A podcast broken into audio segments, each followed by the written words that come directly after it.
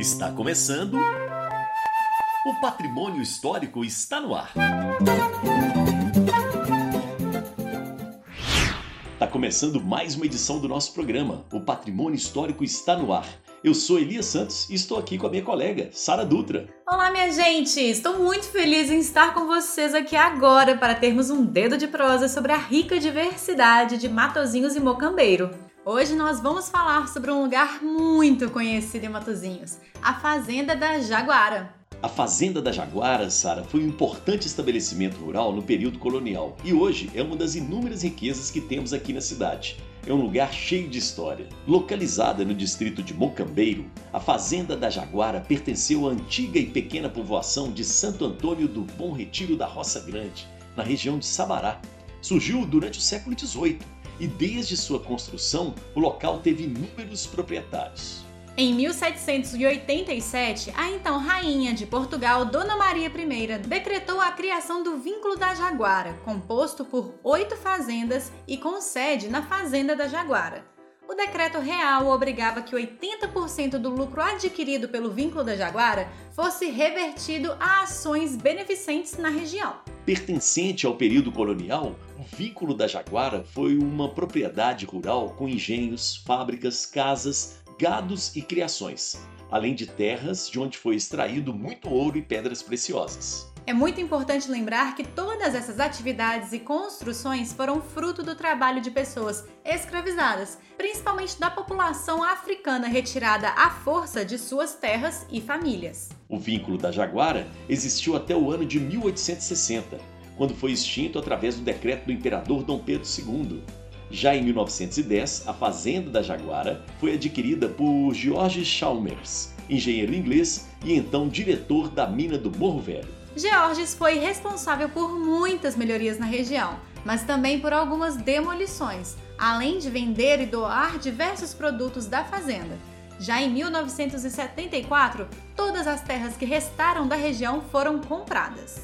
Pois é, Sara, em 1996, a Fazenda da Jaguara foi tombada como patrimônio pelo Instituto Estadual do Patrimônio Histórico e Artístico de Minas Gerais, o IEFA. Sob muito cuidado, hoje a região se chama Conjunto Arquitetônico e Paisagístico da Fazenda da Jaguara e possui seis instalações: a Casa Sede, as ruínas da Capela de Nossa Senhora da Conceição, a Casa da Junta, a Casinha, a Serraria e o Engenho de Serra e Moinho. Infelizmente, inúmeras edificações da fazenda foram arruinadas ou demolidas, como é o caso da casa de empregados, das senzalas, do armazém, do paiol, dos engenhos e do rancho de tropas. Hoje, dentre as edificações que restaram da fazenda, uma das mais conhecidas e destacadas é a Capela de Nossa Senhora da Conceição, construída na década de 1780 pelo prestigiado arquiteto Aleijadinho. E para conhecermos mais sobre essa histórica capela, eu chamo o nosso repórter, Felipe Matos. É com você, Felipe. Reportagem Patrimônio.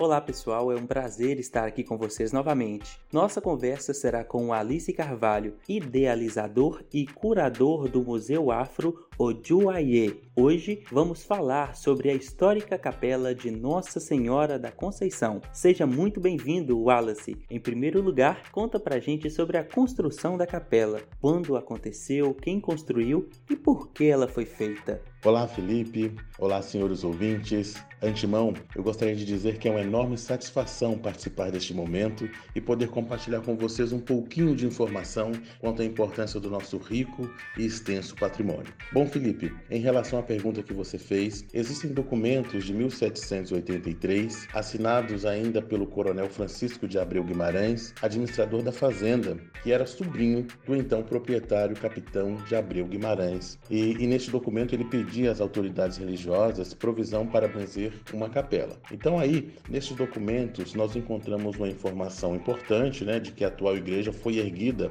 a mando do capitão Abreu e provavelmente, haja vista pelo pedido de bênção neste ano de 83, né, 1783, a capela já estivesse concluída. E aqui eu me refiro a essa, nessa conclusão, aí eu me refiro é, ao templo, ao edifício templo, a parte estrutural, né?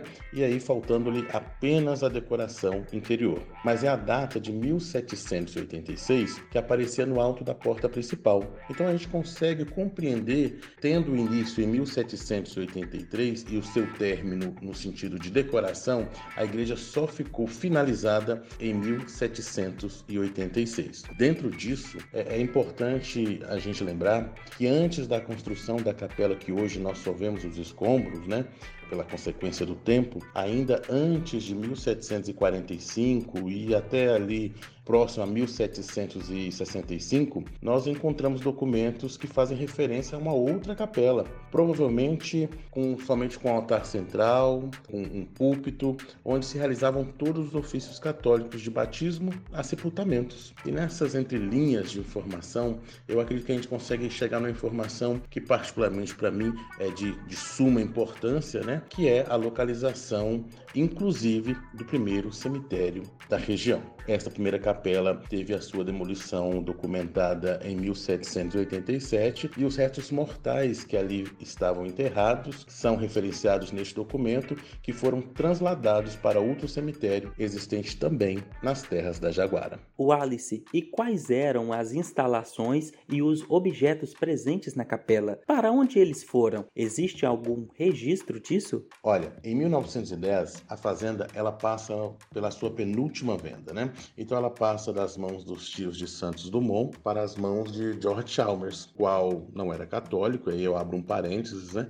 Ele não era católico romano, ele era protestante. E ele não viu nenhuma necessidade de manter toda aquela estrutura gigantesca, né? E religiosa né, em suas terras. Então, ele primeiramente decide demolir instalações em desuso, como, por exemplo, a senzala. E aqui eu abro um novo parênteses quanto à questão da senzala e à questão da, da, da forma de enxergar a escravidão. Que, embora ele tenha nascido é, em 1857, que é um período que aqui no Brasil o sistema escravocrata era latente, lá na Inglaterra já se fazia 24 anos que havia sido abolida a escravidão de forma inteira. Pois bem, então logo depois que ele decide demolir essas instalações, ele recebe retirar, ele, ele, decide retirar os ornamentos artísticos religiosos do interior da igreja, bem como todos os objetos de culto e doar para as igrejas da região. Né? Das doações mais importantes, né, eu acho que a mais famosa que todos nós sabemos foi a doação feita à igreja matriz de Nova Lima, que recebeu o altar, os retábulos da sacristia e colaterais, os dois púlpitos, a taja do arco cruzeiro, o batistério, a balaustrada do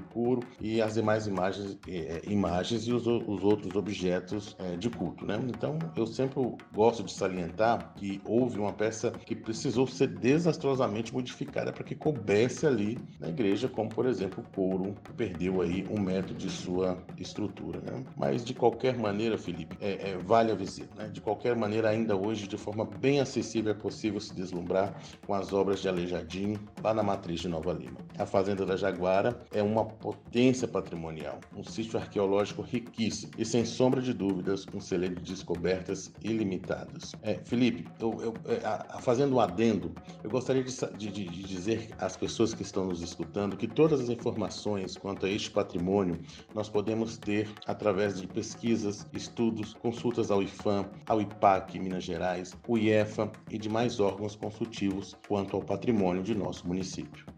Quais são as imagens e santos invocados na capela? Aliás, por que esse nome? Capela de Nossa Senhora da Conceição. Perfeito. Bom, no inventário feito é, na, na, venda da fazenda, nós conseguimos identificar 11 imagens de santos, né?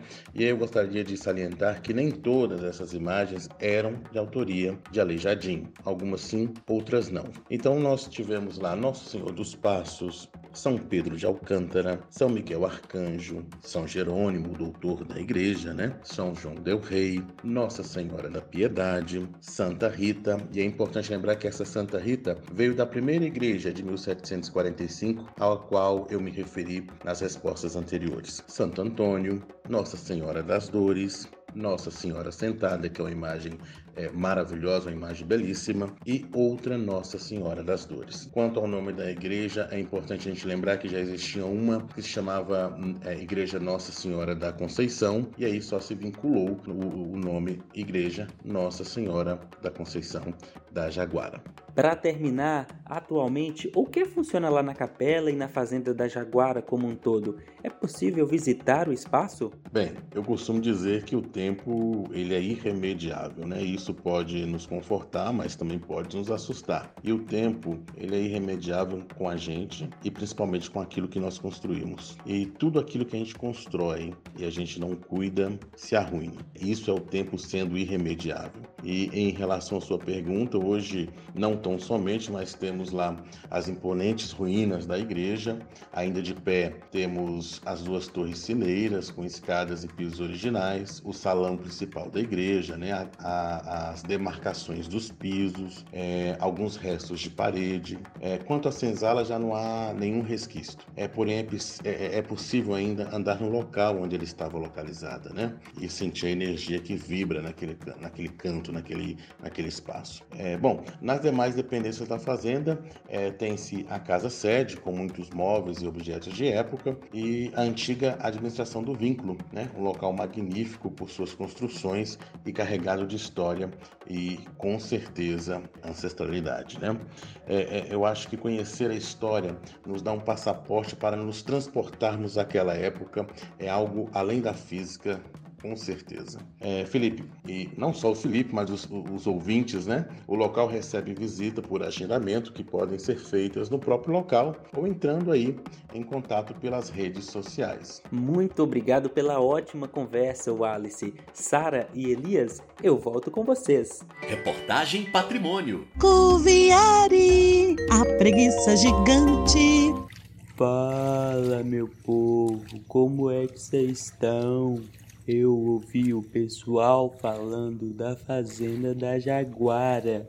E aí me deu uma vontade danada de dar uma passadinha aqui no Rio das Velhas. Vocês sabiam que a fazenda da Jaguara foi construída aqui nas margens do rio, né? Na época que ela foi construída, o Rio das Velhas era um super empório rural e fluvial aqui dessas terras de Minas Gerais. Então, o fluxo de navegação nesse rio era gigante, só não era maior que eu, é lógico.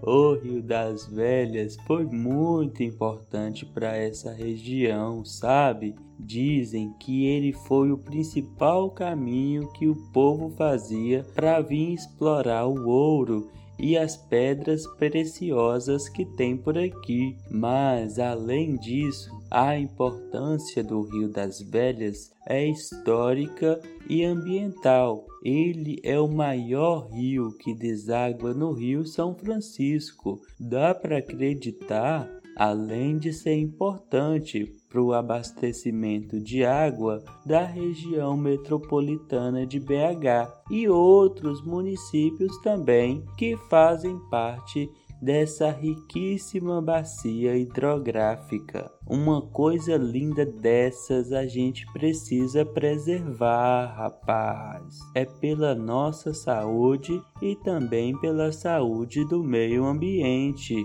Eita, falei demais. Vou dar uma descansadinha agora, beleza? A gente se vê por aí. Cuviari, a preguiça gigante. E chegou o momento musical do programa. Agora vamos ouvir Fazenda, de Milton Nascimento. Solta o som, DJ. Água de beber, bica no quintal, sede de viver tudo e o esquecer. Era tão normal que o tempo parava e a meninada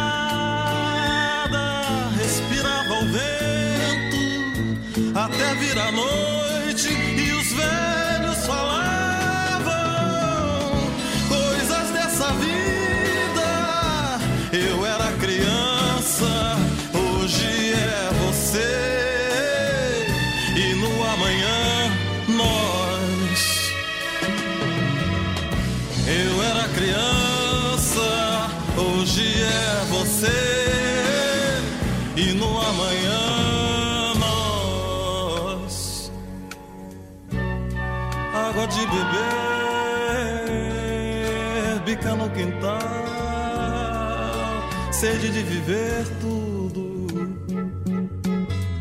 e o esquecer era tão normal que o tempo parava.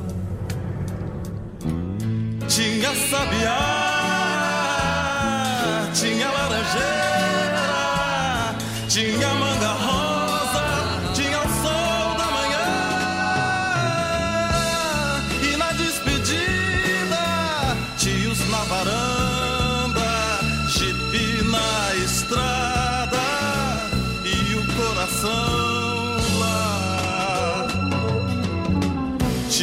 Na varanda,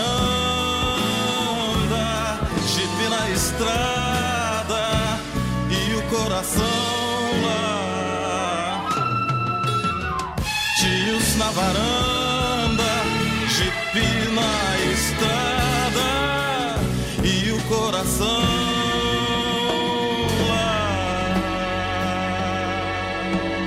Acabamos de ouvir Fazenda, canção de Milton Nascimento. Nossa, eu nunca me canso de ouvir essa. É muito boa.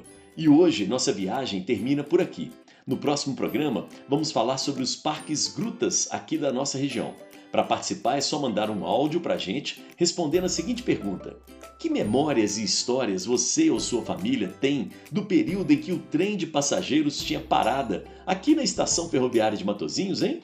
Nosso número é o 31 98490 5041. Repetindo, hein? 31 98490 5041. Vem participar e concorrer a brindes especiais. Espero por você. Eu também tô te esperando. E se você gostou do nosso programa e ficou com vontade de ouvir novamente, tá muito fácil. É só acessar as principais plataformas de distribuição de áudio, como o Google Podcast, o YouTube e também o Spotify.